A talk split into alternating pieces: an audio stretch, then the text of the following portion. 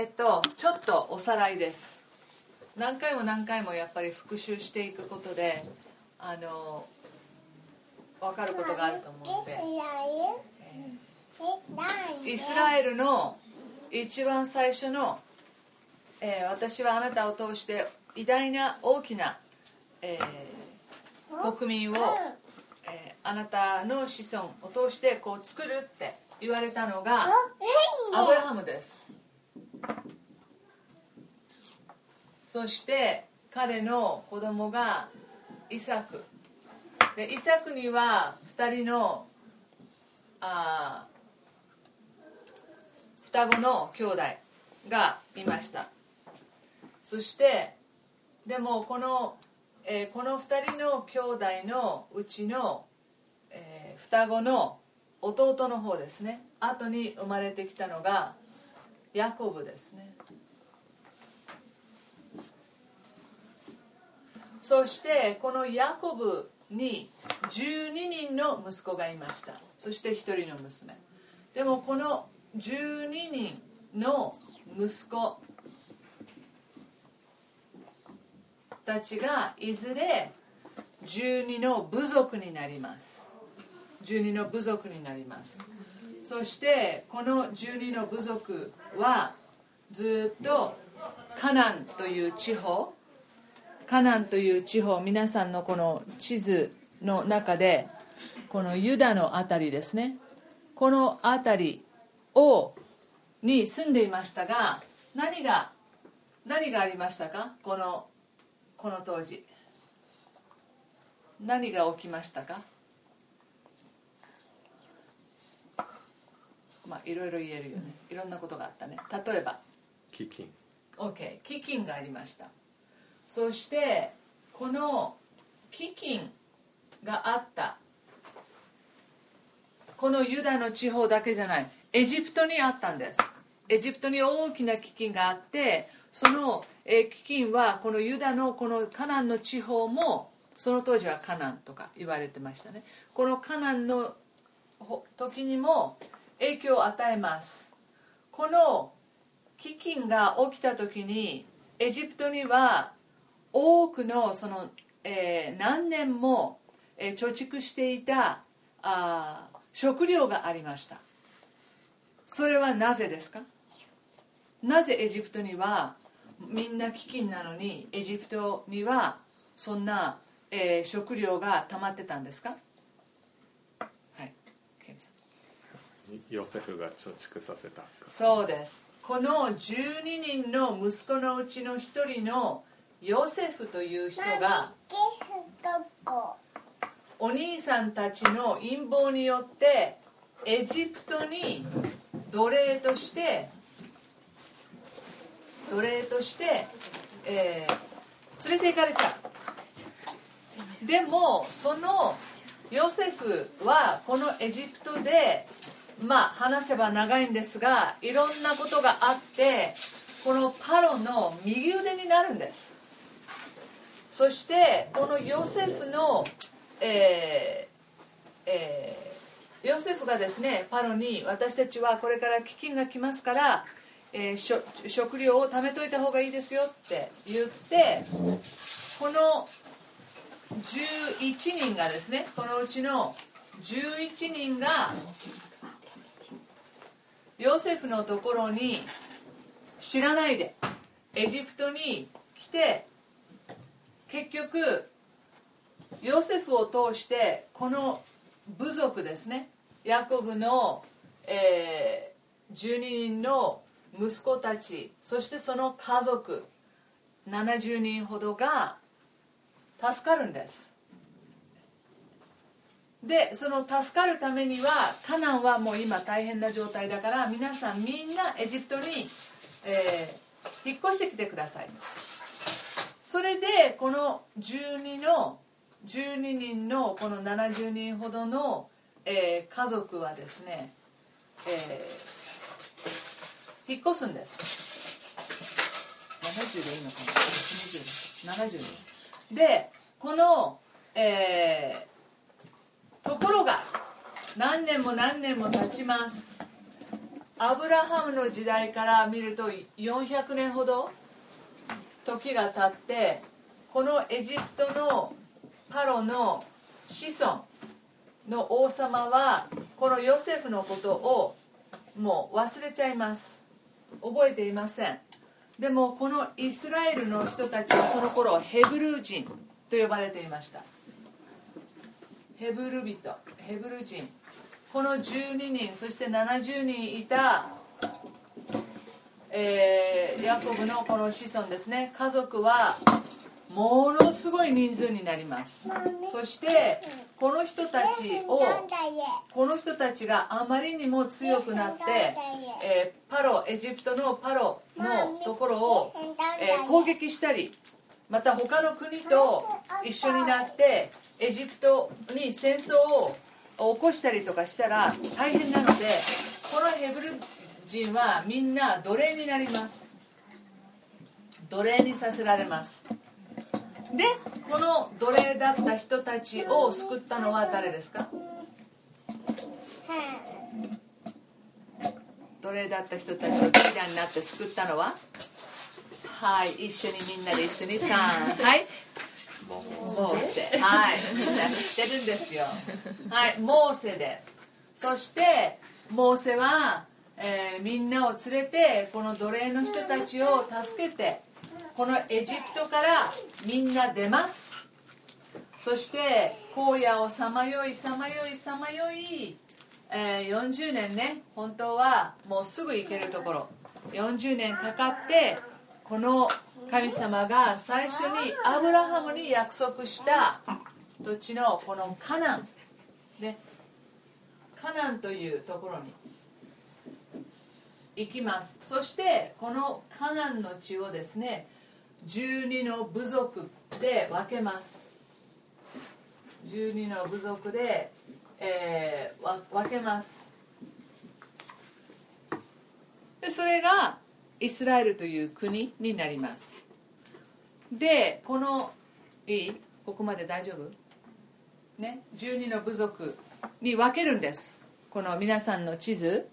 今皆さんが持ってるのはもっと何年も経ってからですけど今の皆さんのはイスラエルとユダに分かれてますけどこのエリアが大体ですね大体12の部族で分けます。じゃああなたたちはここあなたたちはここあなたたちはここっていうふうにね分けます。で長い間この人たちは裁きつかさ、えー、いろんな人たちが彼らのリーダーになった。もちろんこの部族一つの部族に対してリーダーたちもいました。でもみんなをまとめる時また他の外からこう攻撃が来た時戦争して自分たちの領土を守らなきゃいけないですよね。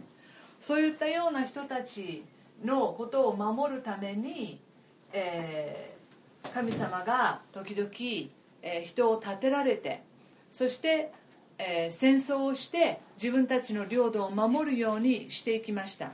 この当時いつもいつも彼らを悩ませていたのはペリシテ人です、えー、ペリシテ人ですね。このみんなの地図にもありますね。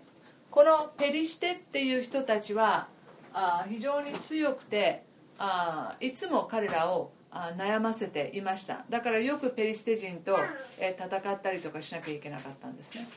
または、えー、北の方のアラムとかあとの戦いもありました。OK それで結局この十二部族は周りにはみんな王様がいるんです。周りの国には。で自分たちも王様がいてそして軍隊があってそういうふうにしたらもっともっと、えー、自分たちのあ国を確立していって守っていくことができるんじゃないですかものすごいこの王様が欲しいって言ってあこの時にそのようにものすごくこの強いうねりが起きた時に裁きつかさだった人また、えー、祭司でもあった。あみんなの,、えー、その宗教という言葉まあよくないですけど、まあ、分かりやすいのでそのトップだった。みんなみんなのそのえー、トップだったのが誰ですか？もう王様が欲しいって言った時。サムエル。そうサムエルです。サムエルというこの人は最後の裁き司でした。そしてまた祭司でもあったんですね。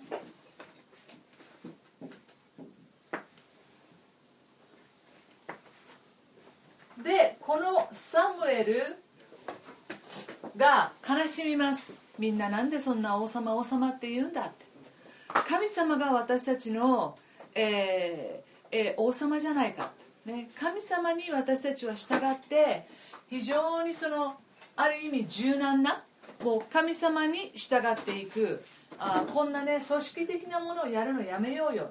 もういまだにねキリスト教は組織でがんじがらめになってるなっちゃうところがありますがこれがもう本当にある意味これをもともとは理想だったわけです。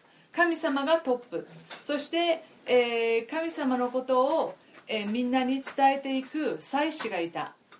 あそして、えーまたはもちろんあ予見すること。サムエル以外にもですね、えー神様のあ霊に満たされて予言したりあ導いたりするような人たちももちろんいました。でこのしかしみんながそういうふうに言った時に神様はいいよ。みんなの言う通りにしなさい。って言うんですね。で前にも話して覚えてるかどうかわかんないですけどずっとずっとずっと昔から神様は王様を立てるという計画は持ってらっしゃったんです。Oh, you know, anyways, 持ってらっしゃった。でも神様にはこの時ではなかった。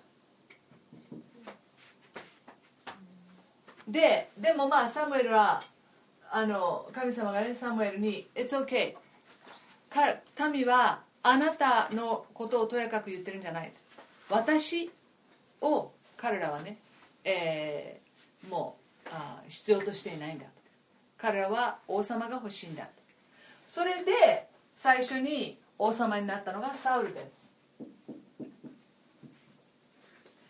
でもサウルは40年このあ国を治めました、えー結構大きなえ今皆さんの手元にある地図の、えーここほどは大きくないけれども、えー結構サウルはですねいろいろ問題がある人ではありますがもう戦争戦争戦争戦争ってものすごい戦争をしてこのイスラエルの領土というのを、えもう少し大きくしてえいきます。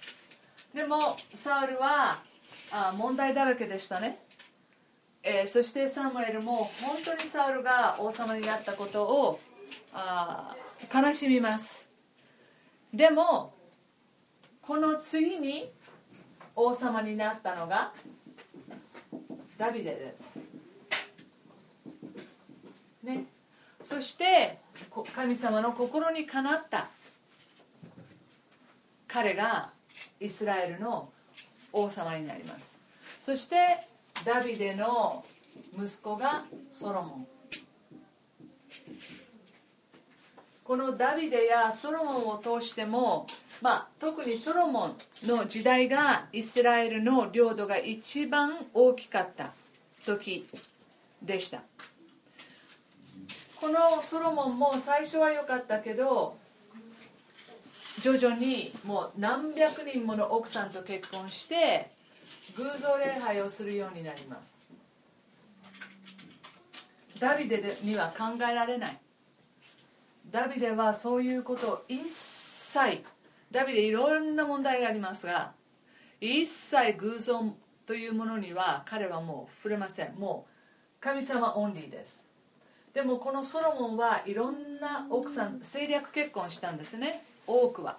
女好きだったっていうのもあると思いますが自分の、えー国を確立するため広くするために政略結婚をしたと思います。それでソロモンの、えー息子がですねなんて名前だっけ？レアボーン。レハブアム。レハブアム。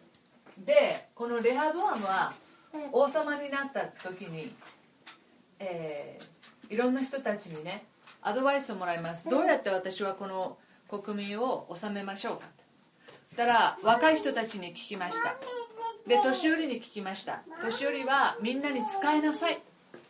みんなに仕えていきなさい。そうするとそうしたら人々はみんなあなたに従っていくでしょう。ところが若い人たちはいやいやもう王様というのは、えー威厳を示してそして自分の権力をあ、えー表して多くの税金を取ってそして人々をあー強くあの押さえつけていかないと、えーみんなにバカにされるよっていうようなアドバイスを受けます。それでレヘブアムは残念ながらこの若い人たちのアドバイスを、えー聞くんですね。そうするとここで謀反が起きます。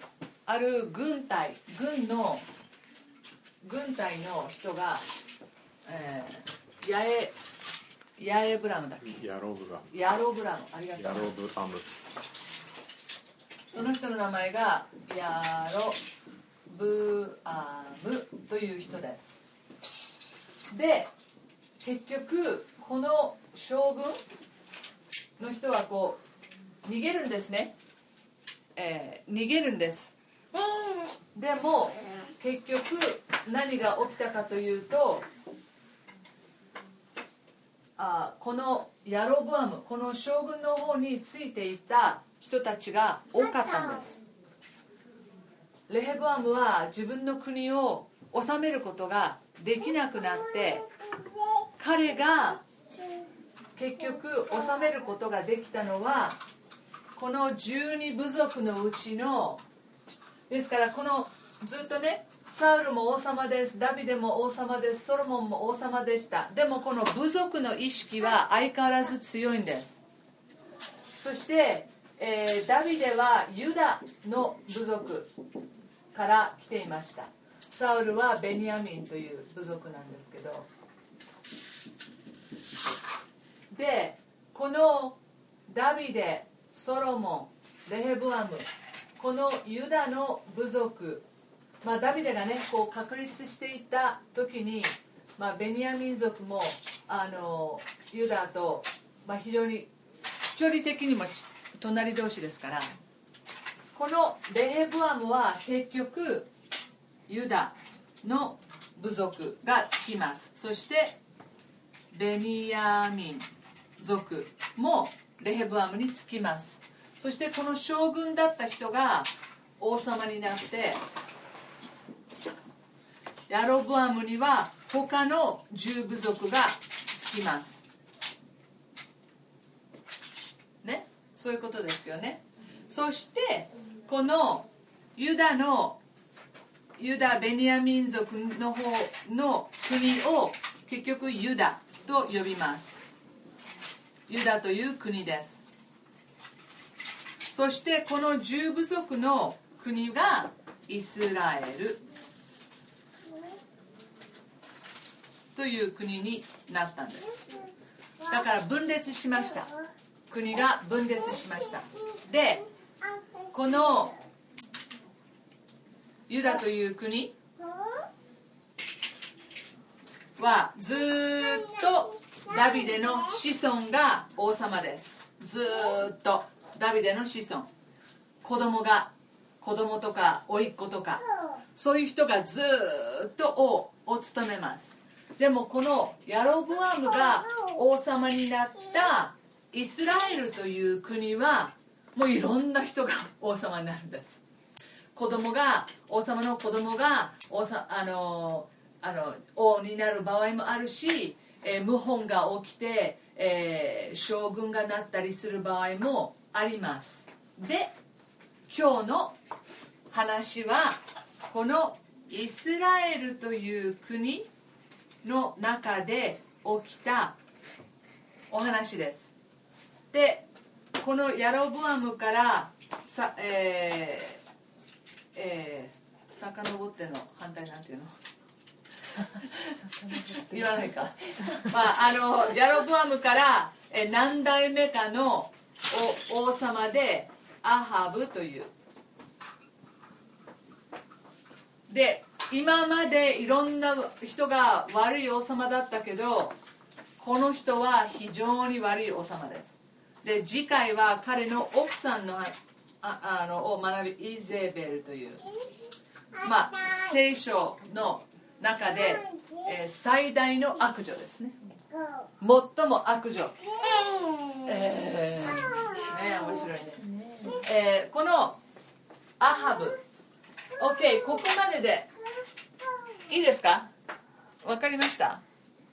まああのちょっとおさらいをしました。だからねこの部族が国を持っていた。そしてダビデという素晴らしい王様がいた。しかし、えーこのダビデの孫の時代にイスラエルは2つの国に分裂してしまう。で列王記とか、えー歴代史とかはこのそれぞれの、えー国の、えー歴史を、えー語っています。OK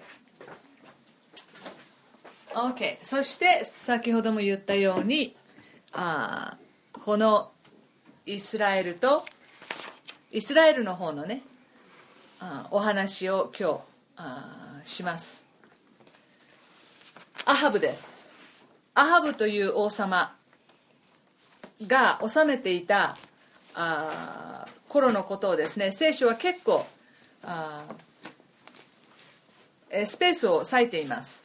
16章の29節から22章の40節までアハブ王が治めた時代のことをいろいろ書いています。そして、え他のどの王様よりもこのアハブ王が治めた頃のことが聖書には詳しく述べられています。しかしですねこのアハブという王様が治めています。そして悪いことをいっぱいやっています。しかしその背後に神はいるのかって思うようなね。えアハブもちろんソロモンも偶像をねあのいっぱい導入したっていう言い方おかしい。ソロモンもね偶像をいっぱい持ち込みましたが、えーアハブはこのイゼベルという人をと結婚することでもうこのイゼベルというのはバールという有名な偶像を熱心に熱心に、えー拝む人でした。だからアハブは彼女と結婚したことでこのバール崇,、えー崇拝というものを、えイスラエルの中に、えーま、持ち込んだんですね。でもこういったような状況の中でも神様は預言者を通して働いておられるんです。これがイスラエルという国の特徴です。ユダもそうですけれども王様はいます。でもイスラエルは神様が選んだ人々ですよね。先民ですよね。彼らの中でも神様が、えーこの人たちに立ち返りなさい立ち返りなさいということを言う預言者を何度も何度もこう使わしていくんですね。で今日、えーここでエリアという非常に有名な預言者が突然17章に現れるんですけれどもエリアから始まって300年ほど神様はイスラエルでもユダでも、えーあの私に立ち返りなさい。私に立ち返りなさい。といったような預言者を神様は送られるんです。エリアの前にももちろんいろんな預言者はいましたがこういうイスラエルが偶像礼拝からあ神様に立ち返るように、えー促していく予言していくエリアがまず第1号なんですね、えーそのあエリアは突然現れます。17章で。彼のバックグラウンドは出身地以外分かりません。エリアのこの働きは紀元前875年頃からです。紀元前875年。日本ってこの頃何だったんだろうね。分かんないけど、えーえー弥生時代なのかな？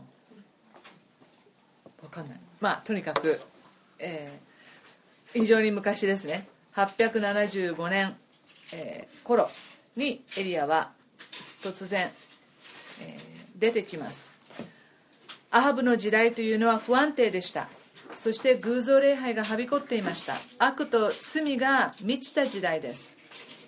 しかし最も悪に満ちた王様が治める時に最も素晴らしい預言者を神様は人々に使わすんですね。それがエリアです。えエノクという人がいます。エノクというのはこのアブラハムのずっともっともっと昔のことです。ノアより前の人ですがエノクという人は死を経験することなく神様のもとに帰ります。エリアという人も同じように、えー死を経験することなく神様のところに、えー行きます。またイエス様がね、えー山の上に3人の弟子たちを連れてそして変貌したその山の上で十字架にかかる前にですねいろんなことを話し合った、えーそこに現れたのがモーセですね。みんなを奴隷から助けた。モーセとそしてこのこのエリアという人がイエス様と3人でいろんな話をするですね。それが今日今日のところで学ぶこのエリアなんですね、えーエリアという名前の意味は My God Jehovah is He 私の神エホバはその方だ。そういう、えー意味ですね、えエリアは主は生きておられると言ってその神様の言葉をね、えー特にアハブに、え伝えていく、あの人なんですね。それでちょっと読んでみましょう。まずあのおさらいおさらいというか、えーちょっと説明です。1節から7節は、えーちょっと省略するために読みません。ソレファテの、えー女性のことについて今日は集中したいので。1節から7節にはエリアがアハブに雨が降らないということを予言しこのヨルダン川の東に流れる川のほとりで、えーカラスに肉を持ってきてもらいながら暮らす話が書かれています。皆さんの地図にヨルダン川分かりますか？いつでもイスラエルを覚えておくときに大事なのはこの北の方にある小さな湖がガリラヤ湖。その下に、えー死海とありますね。潮の海または死海とあります。この間を流れるのがヨルダン川です。で、えーこのヨルダン川の東側に皆さんの地図には載ってませんしど,、えーどういったようなあこの川がどこにあったのかももう今となってはわからないですがこの、えー川の近くに、えー住みながらエリアはカラスにですね朝と晩1日2回ずつパンと、えー肉を持ってきてもらいながらあ暮らしました、えーこれも非常に興味深いですね。カラスというのは、えー立法の中では汚れた動物です、えこういう汚れた動物を神様が用いて、えエリアを養わせるというのは人間からは想像できないと思います。人間だったらダメダメダメ。もう立法そういうのはねやっちゃいけませんからっていうね。でもエリアはそのカラスが持ってくる肉やパンをあ受け入れましたね。いや神様汚れてますからとは言わないで、え受け入れます。であ私たちはね本当に神様が私たちの予想やあ期待の通りには働かれないということをいつもやっぱり、えー心得ていなきゃいけないですね。神様はこの立法よりも、えーもっと上の方ですから。人間のための立法ですけれどもあ神様はそれに支配される方ではないです。まあエリアもでもねすごいなと思います。このカラスから、え受け取ったっていうね、え昔子供の絵本があってこのエリアはアハブ王の宮殿からカラスが盗んだ食べ物を食べてたんだっていうねストーリーがあってあ面白い発想だなって思ったことがあるんだけど。えどこからねこのパンや肉を持ってきたのか、まあ、ミステリーですよね。えーどこからか拾ってきて持ってきたみたいです。ところがまあこの川は枯れるんです。そしてエリアに神様はさあ移動しなさい。って言うんですね。で今日の学ぶところはそこからのスタートです。で8節からです。ちょっと読みましょう。すると彼に次のような主の言葉があった。彼というのはエリアですね。さあシドンのサレファテに行きそこに住め。見よ私はそこに一人のやもめに命じてあなたを養うようにしている。彼はサレファテへ出て行った。その町の門に着くとちょうどそこに焚き木を拾い集めている一人のやもめがいた。そこで彼は彼女に声をかけて言った。水差しにほんの少しの水を持ってきて私に飲ませてください。彼女が取りに行こうとすると彼は彼女を呼んで言った。一口のパンも持ってきてください。彼女は答えた。あなたの神主は生きておられます。私は焼いたパンを持っておりません。ただ亀の中に一握りの粉と壺にほんの少しの油があるだけです。ご覧の通り23本の焚き木を集め帰って行って私と私の息子のためにそれを調理しそれを食べて死のうとしているのです。エリアは彼女に言った恐れてはいけません。行ってあなたが言ったようにしなさい。しかしまず私のためにそれで小さなパン菓子を作り私のところに持ってきなさい。それから後にあなたとあなたの子供のために作りなさい。イスラエルの神主がこう仰せられるからです。主が地の上に雨を降らせる日まではその亀の粉は尽きずその壺の油はなくならない。彼女は言ってエリアの言葉の通りにした。彼女と彼および彼女の家族も長い間それを食べた。エリアを通して言われた主の言葉の通り亀の粉は尽きず壺の油はなくならなかった。そこまでにします。16節まで。まずですねエリアの移動先は皆さん地図を見てください。フェニキアとありますね。あ北の方です。このフェニキアあというところに一番皆さんの地図の一番、えー上にシドンという町があるのが分かりますか、えーこのシドン。その下にツァレファテとあります。このツァレファテというところにエリアは行ったんです。あここにですね、えー私は彼女に命じたとありますね。やもめに命じてあなたを養うようにしている。これは多分神様がね直接彼女に事前に言ったというわけではないです、えーでも彼彼女の心を神様は準備しておられた。彼女がこの突然現れた預言者に対して彼を受け入れることができるように神様はあ彼女の心の内に働いておられた。今日の、えー私にとって個人的なテーマというのはあ私も突然何かの変化があった時に、えー本当に神様私の心がそれに順応できるような、えー心として整えてほしいですねという、えー思いですね。なぜここなのか。なぜこんな遠く今まではねこのヨルダン川の、えティシュベという町皆さん分かりますか？このヨルダン川のここら辺？に、えーティッシュベ真ん中ら辺、えーちょっと西の方にティッシュベここがエリアの出身なんです。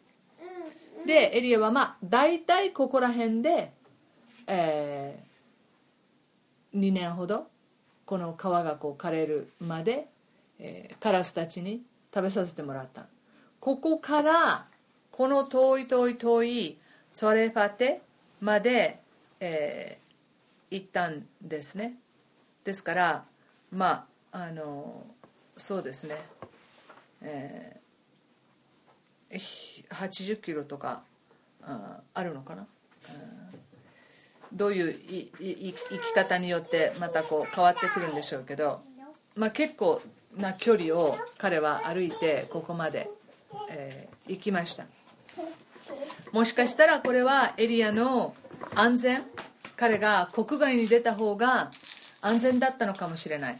アハブは彼を探してます、えーこんな飢饉がね、えー来ますよって言ったあ預言者が、まあ、その通りになっちゃったわけですからみんながアハブに対するバでねバールの神というこの偶像は、えーこの雨を降らせたり豊作を与えたりとかする神だということだったんですね。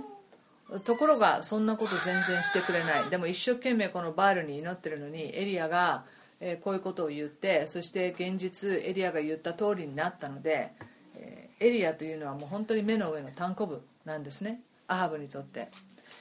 ですからあエリアの安全のためかもしれません。また神様のなさる技をねエリアがもうすでに、え自分が養われていることで、えー神様のなさる技を体験していますがもっと神様のことをあより深く理解するためのあエリアにとってのあ一つの、えー訓練だったかもしれません。またこの未亡人がですね神様を誠の神として知るためだったかもしれません。そしてこれが全部かもしれません。そしてこれ以上のことかもしれませんが、えーとにかくイスラエルの外にエリアが安心して、えー安全で暮らせるということは比較的大か大きか大きいその、えー目的だったと思います。そしてもちろん神様がが愛しておられるのはイスラエルだけではない。違法人のことも神様は愛しておられる。そのことはもうモーセの立法の中でもね、えー違法人あを大事にしなさい、えーということをずっとあ言ってきているんですけれども誰でも神様を信じる者はもうこの昔から誰でも神様を信じる人たちは、えー神様は受け入れるんです。イスラエルの人たちだけではない。あここであ焚き木を集めていたとあります。焚き木を集めるというのはですね貧しさを表します。あーその女ねかその女主人が焚き木を集めなければいけないというのはあ一つの貧しさです。また彼女が着ているものでも彼女が未亡人とすぐ分かるような文化です。この人は結婚している人。この人は独身。この人は、えーやもめ。っていうことをね未亡人っていうのはあ分かるようになっています。ですから、えーこの町の門に来た時に、えーちょうどそこに焚き木を拾い集めているやもめがいました。まずねエリアは分かってますね。やもめ自分のことを養ってくれるのはやもめだからこのいいタイミングで彼が町の門に来たらその辺りで焚き木を拾ってるやもめを見たらあこの人かって思いますよね。でもはっきりとは分かりません。そしてエリアはですね少しの水を、えー私にくださいますか？もしかしたらこれはエリアはねああこんなに貧しい大変な思いをしてる人に、えーその人は非常に貧しい人ですって神様言ってないですから。まさかねこんな、えーもうパンもないねお粉もないそんな人に、えーから養ってもらうとはエリアは予想外だったでしょう。えーこの人で大丈夫なのかな？またかわいそうだなと思ったのかもしれません。少しお水をください。少しほんの少し 水は貴重だったわけですよね。雨が降ってない。そしてかわいそうにこのフェニキア地方もイスラエルの飢饉の影響を受けているんです。昔のエジプトの飢饉がカナンの地にも影響を与えたように。で彼女はですね、えー、水を快くあの彼女が取りに行こうとしたんです。でそこでエリアはあ彼女なんだって思ったと思います。彼女なんだろうなって思ったと思います、えー、そしてでもねもしかしたらパンも要求することで確信が欲しかったのかもしれないですね。パンもくれたらああもう間違いなくこの人が神様がね私に、えー、言ってくださった彼女なのかもしれないと思ったかもしれないですね。で彼はあ私にちょっとパンをください。と言うんです。そうしたら彼女があなたの神主は生きておられます。私はパンを持っていません。って言うんですね。でこのあなたの神主は生きておられます。というところに私は注目します。私の神は生きておられますと言わないであなたの神と言うんですね。で、えー、このやはり彼女の中にイスラエルの神への信仰があったように思います。エリアはイスラエルから来た人だということを彼女は分かりました。言葉がね違うのかもしれません。鉛があるのかもしれません。どういったような言葉でねこう喋ってたのかわからないですけど昔の日本だってねえー、関東の人とあので九州の人とかもうとかあの通じなかったって 言われてますからあこの彼女はまたエリアの服装からしてまた言葉遣いからして、えー、彼が何か大事なこの役割を持った預言者的な存在だったということもあ分かったでしょう。彼女は整えられてますよね、えー、でも彼女はあなたの神と言います。ある種の信仰告白だと思います。自分の神とまでは言えないんだけども、えー、あなたの神、えー、どこかでこのえー、イスラエルとイスラエルの神が誠の神ではないかと彼女は感じていたんではないでしょうか、えー、でも自分の神とは言わないというところが自分の神と言っていいのか迷ってるのかもしれない。まだ自分の神とまでは信仰告白ができないのかもしれないですね、えー、自分はパンがありません、えー、でまあもう一つのね、もう一つの、えー、ことはあなたの神主は生きておられますっていうとこれねよく使うんですよみんなね。よく使いますね。でなぜ使うかというと私は嘘をついていません、えー、私がこれから言うことは嘘偽りではありませんっていうね、えー、神に誓って言いますっていうそういうフレーズでもあります。だからあ自分の言ってることは嘘を偽りない。え彼女はパンを求められて困ります。どうしよう。この文化というのはもてなすということは文化ですよね。誰かがあ旅人が訪ねてきたらその人をもてなすというのは、えー、文化的に、えー、ありました。そして自分も旅をしたら自分ももてなしてもらう。どこにでもホテルがあるとかね。えー、モーテルがあるとかという時代じゃないんです、えー、誰かの家にちょっとまがいさせてもらうとかね、えー、そういうことはよくあったんですね。だから彼女は困りました。彼女は一握りの粉わずかな油23本の焚き木、えー、しかないんです、えー、究極な貧しさ。をここで私たちは見ることができます。そして彼女は私はこれから、えー自分と息子のためにちょっとだけのこの粉と油を使ってパンを作ってもう死ぬんです。死ぬんです。どれだけこのイスラエルが神様に従わなかったことで周りに大きな影響を与えたかイスラエルがもし神様に従っていれば周りも祝福を受けるんですね。でもイスラエルがこのようにして、えーいた影響を受けます。フェニキアの人々はアハブがイスラエルの神ではなくバールの偶像礼拝を盛んに行っていたということは多分知っていたでしょう。異教徒もイスラエルの神の裁きと捉えていた人はいたと思います。なんでイスラエルの神ってあのヤハウェっていう神を、えー拝んでいるはずなのになんでバールを取り込むんだ取り入れるんだっていうね。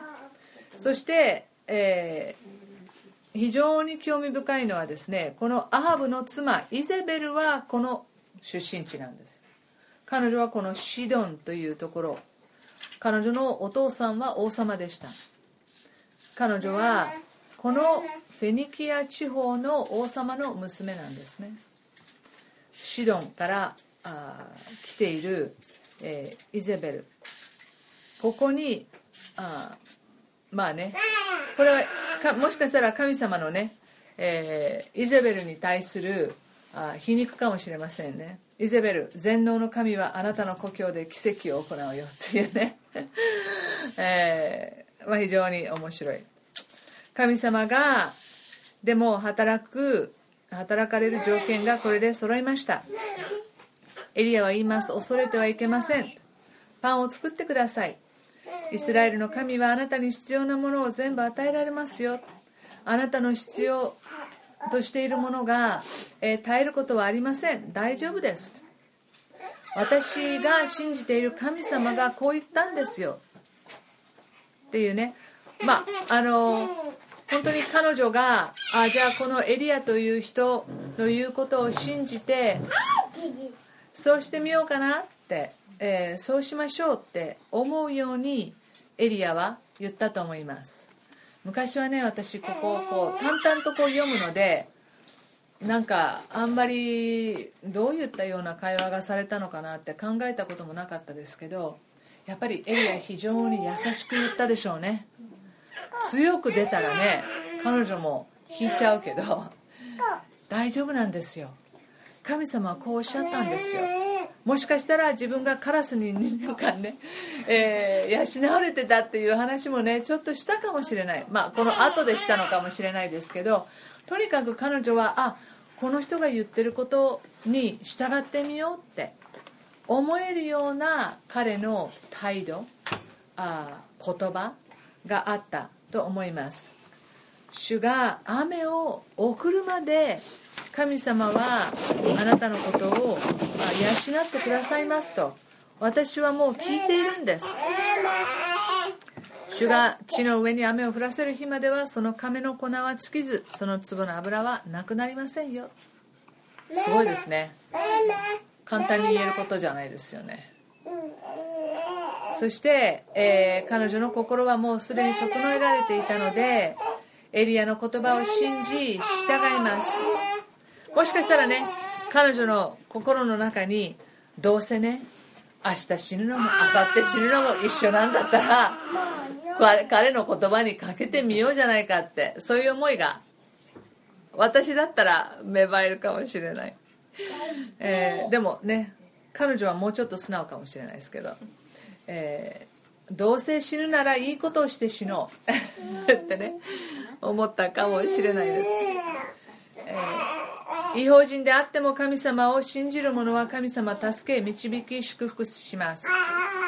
粉粉と油はつきませんでした。神様の言葉は信じるに値します。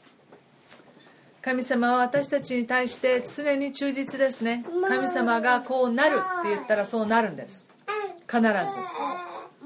エリアはそのことを神の言葉を伝える預言者としてえー大きな役割をうずっとまあ今までも果たしてこここでも彼女の人生においても、えー、果たします。ところが17節から大きく大きく状況は変わります。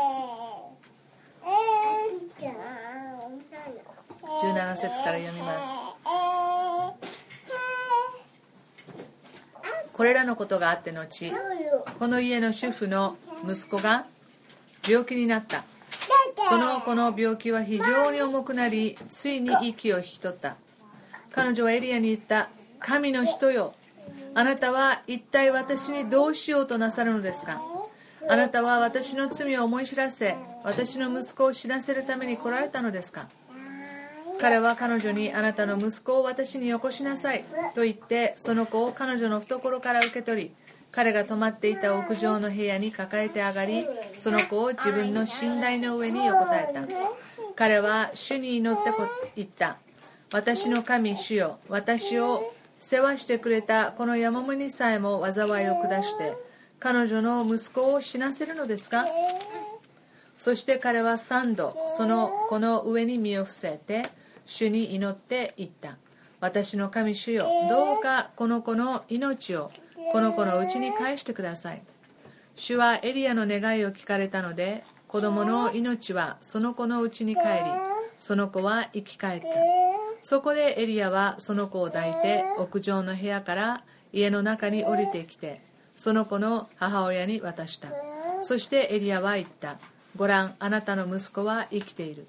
その女はエリアに言った。今私はあなたが神の人でありあなたの口にある主の言葉が真実であることを知りました、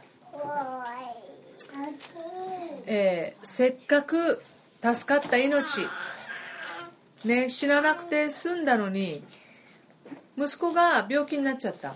病気になっただけなく死んでしまった、えー、突然ではなく病気になりました。どんどんどんどんどんどんどんどん子供が弱っていきます。エリアはそこにいるんですよ、えー、彼らは非常に親しくなったと思います。一緒に暮らしてるわけですから。エリアはいろんなことを手伝ったでしょう。そして、えーえー、この子供もエリアにとってとてもとても可愛いあ息子のように可愛かったあ子供だったはずです。彼女にはですね意味がわからない。えなんで？あの時私たち死んだ方がマシだったと思いますっていうね。こんなにいいことが連続して続いて、えー、でも子供が死ぬんだったらあの時死んだ方が良かったって私も似たような思いになると思います、えー、不条理ですこれは。神様の祝福はもうもうない。っていう思いまた騙された。と思うかもしれないですね。彼を助けなければこんな辛い思いをせずに済んだのにっていうね、えー、そして彼女はあエリアをあ責めます。最初にエリアに会った時彼女はもうどうせ死ぬんだからっていう感じでもう全てを受け止めてましたね。素直にエリアの言う通りに従いましたね。でも今度はあなぜ息子がこのようにならなければならないのかっていう思い。あの最初のもう死ぬんだって言った時のあのなんていうのかな。こうへりくだったというか素直になっている、えー、彼女ではなくやっぱりねえ息子が死んだ悲しみあまた理解できないところから生きる希望をもらったのに出会った祝福が呪いに思えちゃうっていうね、えー、私たちもすっごい大変なことに直面した時一気に今までの良かったことってのはもう吹っ飛んじゃいません？忘れちゃいますよね、えー、そして感謝できなくなる。多くの多くの多くの多くの神様からいただいた祝福や満たされた必要とかっていうのはその時はもうもう飛んじゃうんですよね。ましてや彼女のように息子が死んだとなると、えー、非常に大きなあ出来事です。彼女ははいどうせ私は罪人です。良いことが続くとはおもあの続くことはないって思わなきゃいけなかったのに。っていうような感じですよね、えーでも彼女は18節で「神の人よ」って彼が神様から送られた人だったっていうことはもちろん、えー自覚しているんです。だって奇跡が毎日起きてたんですから。毎日奇跡が起きてたんです、えーこの油が尽きない粉が尽きないという経験を彼らはもう、えー何ヶ月も何ヶ月も何ヶ月も経験したんですね。イエス様は3年半って、えー3年半水がなかった。あーというふうにえー新約聖書で言ってますから本当に長い、えー状態の中で彼らは養われていた。だから彼女は自分の罪なんですか、えーあなたは私の息子を死なせるために来たんですか？あなたでしょ？って。ね。あのあなたがあなたがっていうねエリアをもう個人的にも責めてるわけです、えー自然の流れで子供が病気になることもあれば、えーそしてまた最悪の場合死ぬこともあるじゃないんですよね、えーあなたさえ来なければこういうふうなことにはならなかったのにっていう、えーことをね言っています。そしてエリアはその子供をねちょっと私によこしなさいって言って自分の部屋に連れて行きます。エリアも主に叫びます。神様との親密な関係を持つ者以外立ち入れないその密室密室でエリアは祈ります。こういった場合お母さんも一緒に来るとねあのすごい邪魔になるんですよ、えー本当にまっすぐにストレートに神様が働くことがあできない、私たちが本当に何か、えーえー神様に頼らなければいけない、えー信仰によって祈らなければいけない時、え時には本当に神と自分と一対一になって真剣に祈らなければ、えことが進まなかったり理解できなかったりすることがあります。エリアは一人になりました。この子供と。そして密室の中で祈ります。エリアも神様に訴えています。神様なぜですか？ってね、えー私の面倒をねずーっと見てくれた、えー彼女にあなたは災いを下すんですか？あなたは彼女の息息子を死なせるんですか？エリアも同じことを言っていますしかし彼は彼女とちょっと違いますね。神様が良い方であるということを踏まえながら、えー彼は祈っていると思います。彼の彼女の神への信仰というのはあエリアあっての信仰だったでしょう。でもエリアはストレートに神と自分との信仰の中で生かされているわけですよね。ずっと何年も彼はそれを経験しているわけです。何年もです。ずっと。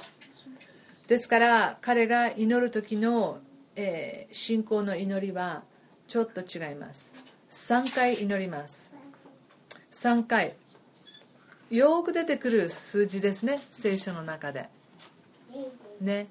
よく出てきます、え3回祈った、えーエリシャも、えーある人をよみがえらせた時に3回祈ります、え3日3晩っていうね、え3回というのは1回でも2回でもダメ。でも3回目でいろんなことが私たちそれその間に分かることがあったり理解することがあったりするっていうことなんでしょうか。よくあります、えーエリアはあー彼のために祈ります。そしてこの子供が本当に息をあー吹き返すように。そうすると子供はですね生き返るんです。そしてこの子供を抱いて、えー、彼女のところに連れてきます家の中に降りてきてとありますね。大体このこの屋上とかを使ったりして、えー、エリアは過ごしていたと思いますね。自分のプライバシーのために。で彼女も抱っこしていたって言いますからそんな大きな、えー、男の子ではなかったあと思われます。で、えー、彼女はこの生き返った自分の息子を見てエリアを改めて本当に神の人と、え、認めます。彼から出る言葉は神の言葉そのものなんだ。この神様を私は本当に受け入れなければいけない。エリアを通して神様を見させていただいた。っていうことですね。エリアあ自身が預言者であるということをここで証明されました。今までは誰にも知られないでカラスに食べさせてもらっていましたがこれで証人が ね、ソレファテのこのヤメメという人が、えー、証人ですね。彼女は自分の周りの人たちにこういう出来事が起きたということをきっと言ったでしょう多くの人たちにイスラエルの神が誠の神であるということを伝えたと思います。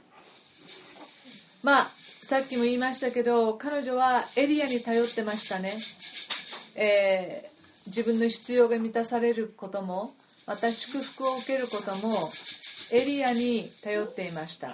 彼女はこの祝福だけで満足していた、えー、この与えられるなこのね与えられていくっていうことだけで満足していた。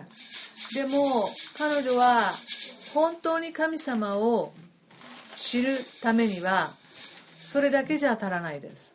祝福がなくなったらどうなるんですか？自分がこれだけは必要だと思ってるものが与えられなくなったらどうなるんですか？私たちは、えー、神があ私たちにどのようなことを送ろうと許されようとそれを、えー、受け止めていく。そして創造主である神様を認める。その信仰というものがあ必要ですね。彼女は真の信仰者礼拝者になるためには神ご自身を信頼していく。必要がありました。エリアはいつまでも彼女の、ま、そばにいるわけじゃないんです。彼はこれから出かけなきゃいけない。ずっと一緒にいてくれるわけじゃない。今度はエリアを通してではなく彼女自身が神様に求め神様の、えー、神様が彼女の必要を満たしてくださるということを、えー、理解して、えー、そういう信仰生活を歩んでいく、え必要があるんですね。もちろん彼女の息子が生き返ったということは本当に神が生きておられるということを、えー、立証するものでした。このフェニキア地方周りの人たちはみんな偶像礼拝をしています。でもこの出来事がこのフェニキア地方に住んでいる彼女と息子にとってずっと唯一の誠の神を信じていくことができるその信仰を、え、ここで確立していったあと思います。イエス様はルカによる福音書の4章の26節で彼女の信仰のことを言っています。ちょっと見ましょうか。これはですねイエス様が自分の、えー、地元？地元に帰るんですね。そしてえー、地元の人たちはイエス様にいろんなね奇跡とかやってください。みたいなことをねこのえー言うんですね。あのでもあイエス様はそういうふうなことをしません、えーで、えーまた彼らはもうイエス様のことをねすごいことを言うので、えーびっくりします。預言者のイイザヤのところを持ってここの予言が私を通して成就したんですよみたいな。そうするとみんなの中で、えーでも彼はヨセフの子供じゃんみたいな感じで。でイエス様は預言者っていうのはね自分の故郷では受け入れてもらえないですね。って周りではいろんなことができて周りこの外の地方では自分がやったこと行ったことを多くの人たちが喜んでくれたけれども地元の人たちは受け入れないですね。その時に彼が、えー私が言ってることは本当ですよ。エリアの時代3年6ヶ月の間天が閉じて全国に大飢饉が起こった時イスラエルにもヤモメは多くいました。でもエリアはそういったところには使わされないでシドンのサレプタこれが、まあ、旧約ではツァレファテですが新約ではサレプタにいたヤモメの女にだけ使わされたのです。ってあるんですね。ですから、えーイスラエルで人々はエリアを、えー受け入れることはなかった。でもこの地方に、えー行った。っていうね。でこうこれを聞くと、まあ、地元の人たちはものすごい怒ったんですね。なんだお前はっていう、えーでもイエス様はこの違法人のところに、えー神様はエリアを使わせたエリアはこの後有名な有名なバールの祭司たちと、えーのあどっちの神が本当の神なのかっていうあまあ、バトルをします、えー一日中バールの祭司たちはバールに、えーね、拝んでもこの天から火が、えー落ちてこないのにエリアがやったら、まあ、神様のその火が天から落ちるっていうことが起きるんですけれどもエリアも本当に忠実なしもべです。誰にも見られていない遠い遠いイスラエルではなくこの違法人たちの地で小さな小さなこのやもめと住むということに対しても忠実でした。そして大きな大きな技を成し遂げる時にも忠実でした。大きな働きにも小さな働きにもエリアは忠実だったですね。そういったことが、まあ、今回の学びを通して私たちはあーエリアのことまたあーツォレファテのヤモメのことに対しても学ぶことができると思いますまあ、ずっとここの学びを準備していてああ。本当に彼女はでも大した女性だなって、えー思いました。そういう、えー人を、えー呼んで、えー連れてきて、えーエリアの面倒を見るっていうことはすごいなってあー思いました。